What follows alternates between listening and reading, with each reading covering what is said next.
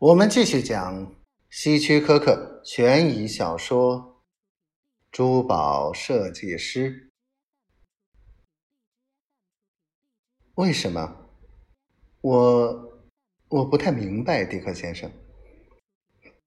亨利太太说：“你既然乐意改造，为什么又反对呢？”让我解释。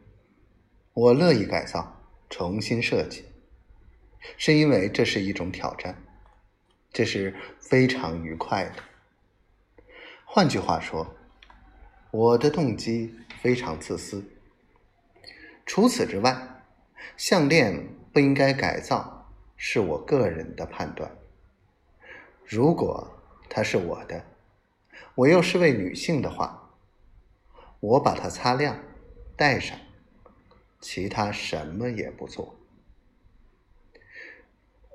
可是我戴它的时候，总觉得太太炫耀。他反驳说：“不要那样。”迪克对他说：“骄傲的、大胆的戴它，配上你最简单、最合身的长礼服。不要再戴其他首饰。”连耳环也不要。如果我可以直言的话，你还要将你的头发高高的梳起来，显出光光的脖颈，双肩也尽可能的露出来。换句话说，炫耀项链，但不要再戴其他事物。迪克先生，他说：“你的主意非常高明，你说的非常有道理。你这么讲，我很高兴。”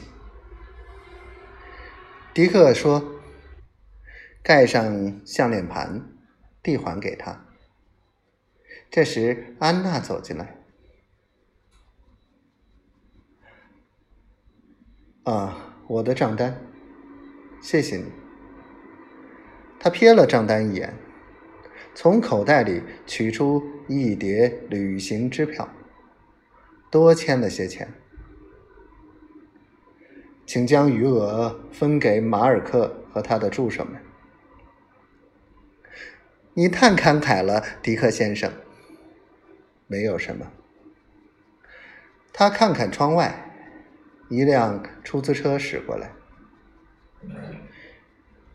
我叫的出租车来了，我得告辞了。我可以取回我存放的项链吗？当然可以。